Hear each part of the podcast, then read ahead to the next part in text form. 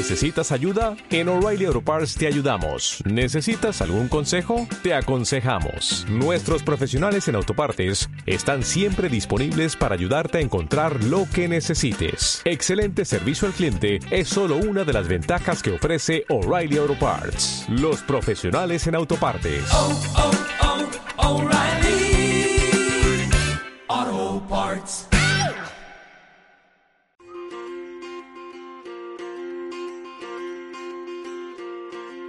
Por poder puede ser que este amor sin medida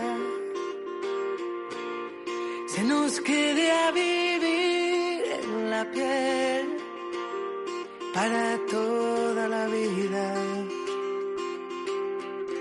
Y a la vez puede ser que nos lleven los vientos. A mitad de un desierto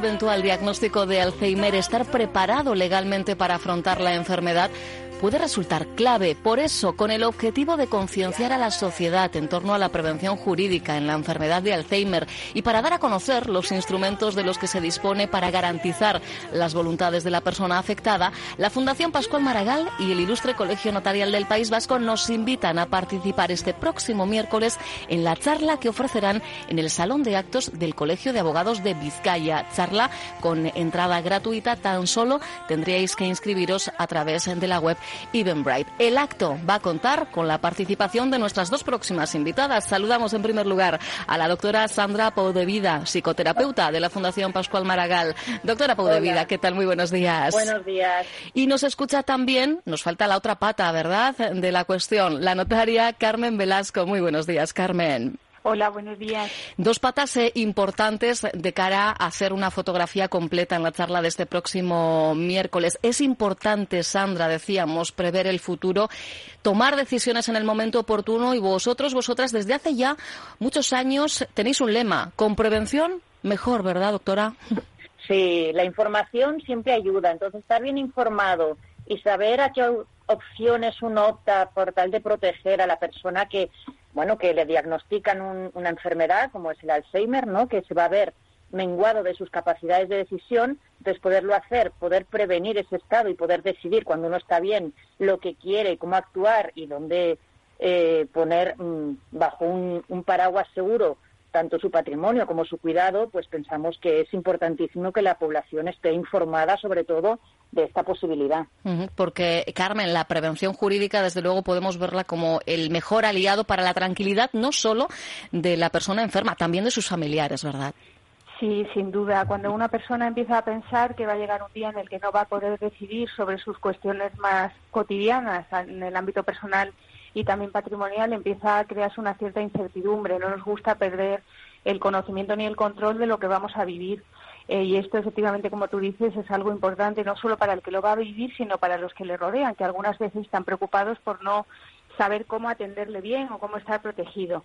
Son medios para que podamos controlar dentro de la esfera privada esta situación de discapacidad y no estemos a expensas de terceros a quienes no conocemos. Mm. Son importantes, eh, Sandra, charlas como la de este miércoles, eh, pues sobre todo para manejar una información ante plausibles eh, momentos o circunstancias de nuestra vida, porque es verdad que cuando nos vemos en el meollo, digamos, voy a utilizar este término coloquial, pues al final estamos desbordados, ya por el diagnóstico en sí, por la enfermedad en sí, por la sobrecarga según en qué etapa nos encontremos, o incluso en un proceso de duelo, ¿no?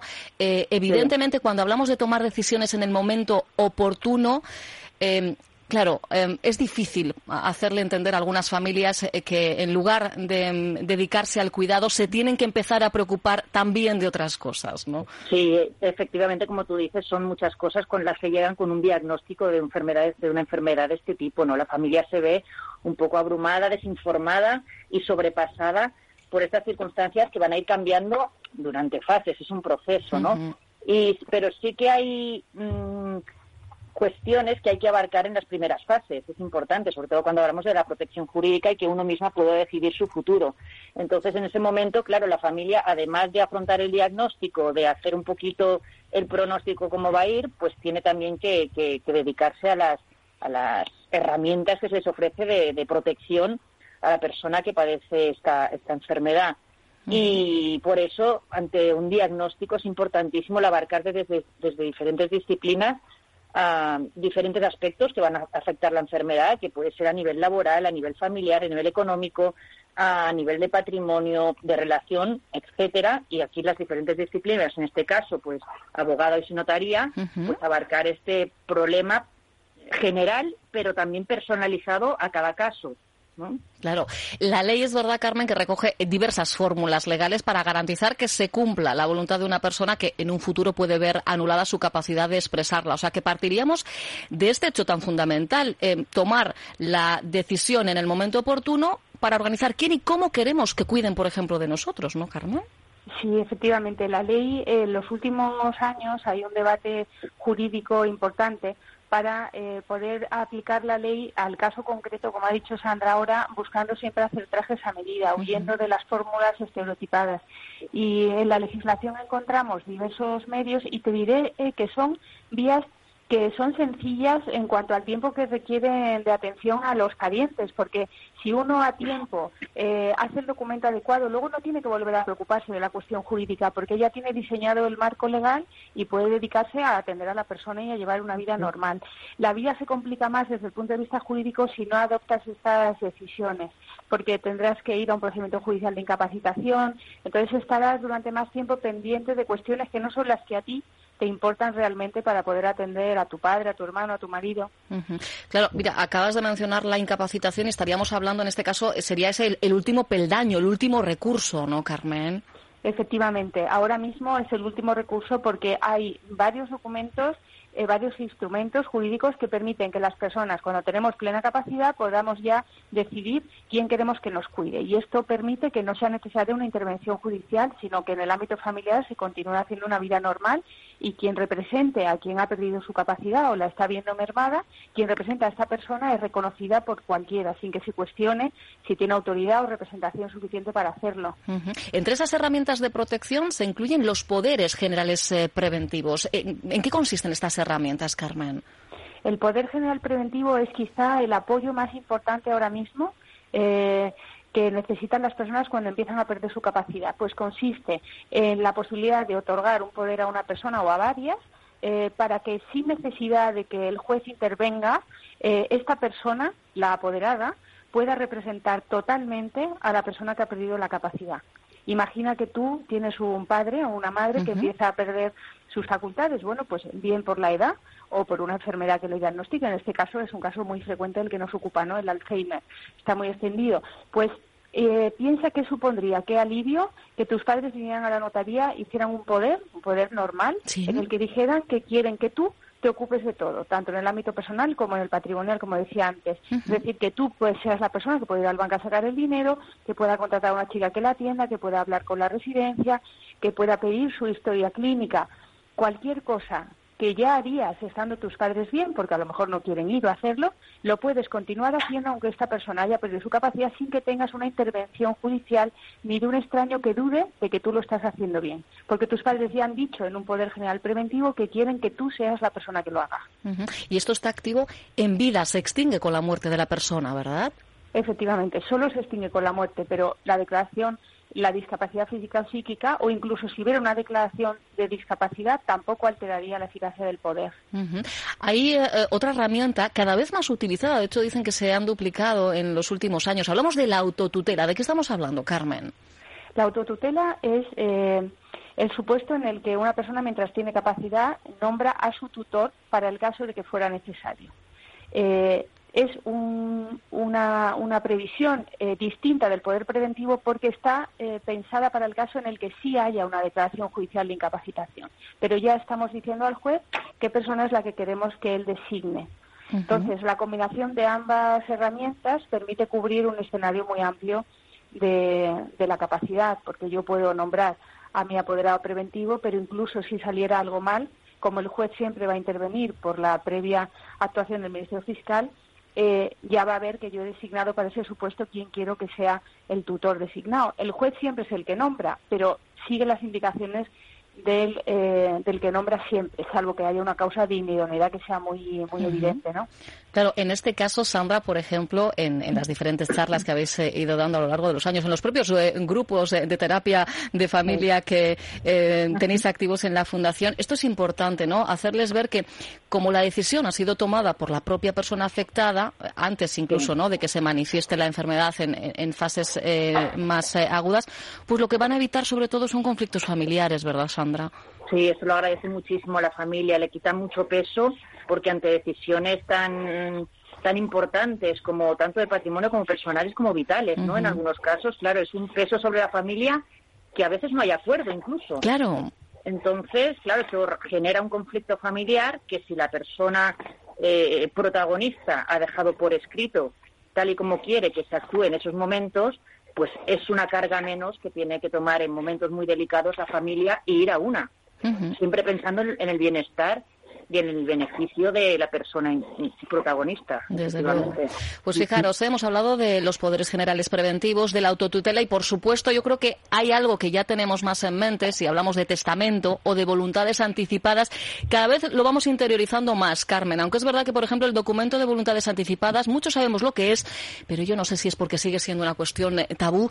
Lo de redactarlo ya es otra cuestión, Carmen, y en estos casos, evidentemente, pues volvemos a lo que decíamos al principio, ¿no? Es, es clave para para, prever eh, cómo va a ser ¿no? ese, ese futuro de la persona eh, enferma.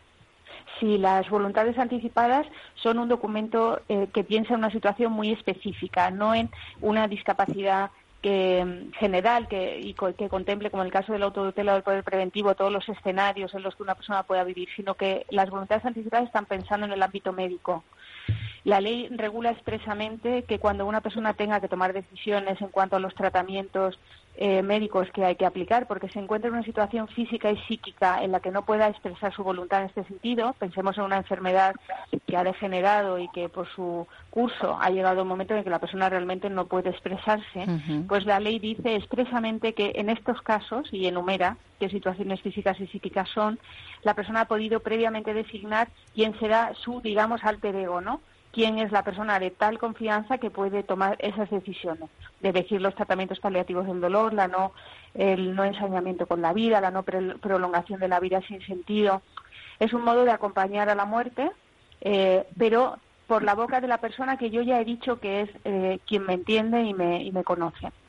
Y volvemos a lo mismo que, apuntábamos hace un momentito, Sandra. El hecho de dejarlo por escrito, evidentemente también de cara a posibles conflictos eh, entre las familias que pueden entender que en un momento dado esa persona necesita una cosa u otra, o por el simple cariño, a veces nos cuesta tanto dejarles ir, eh, y, y, eso pues es importante, ¿no? Que quien puede y a tiempo lo deje reflejado, ¿verdad?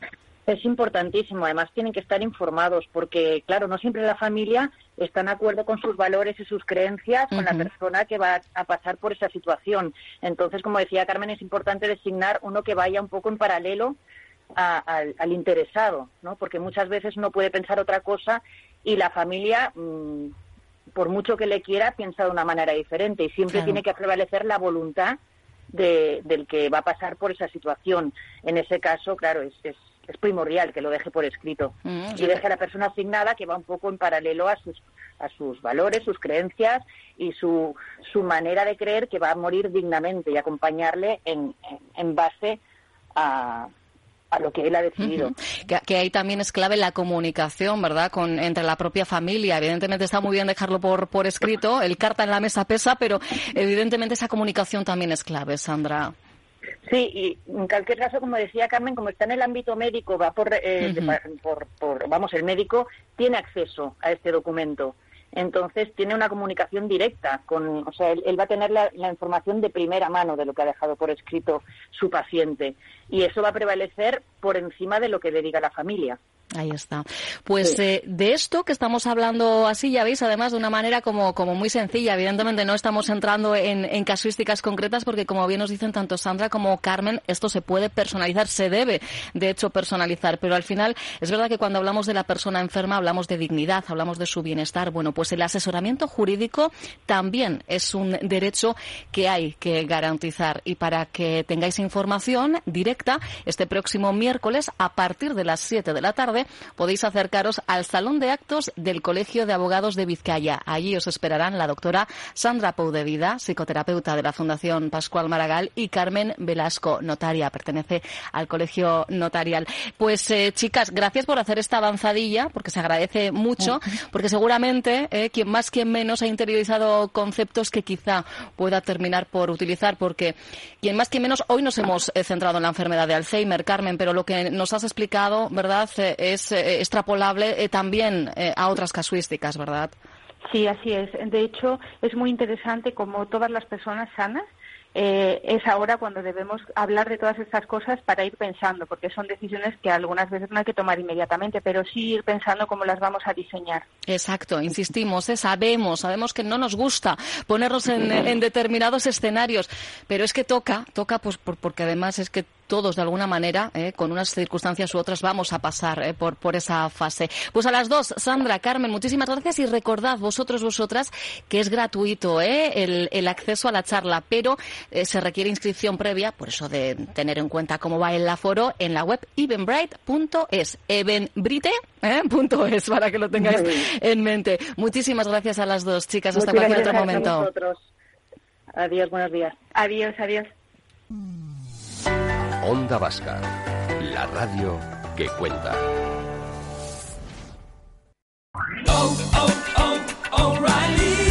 ¿Necesitas ayuda? En O'Reilly Auto Parts te ayudamos. ¿Necesitas algún consejo? Te aconsejamos. Nuestros profesionales en autopartes están siempre disponibles para ayudarte a encontrar lo que necesites. Excelente servicio al cliente es solo una de las ventajas que ofrece O'Reilly Auto Parts. Los profesionales en autopartes. Oh, oh,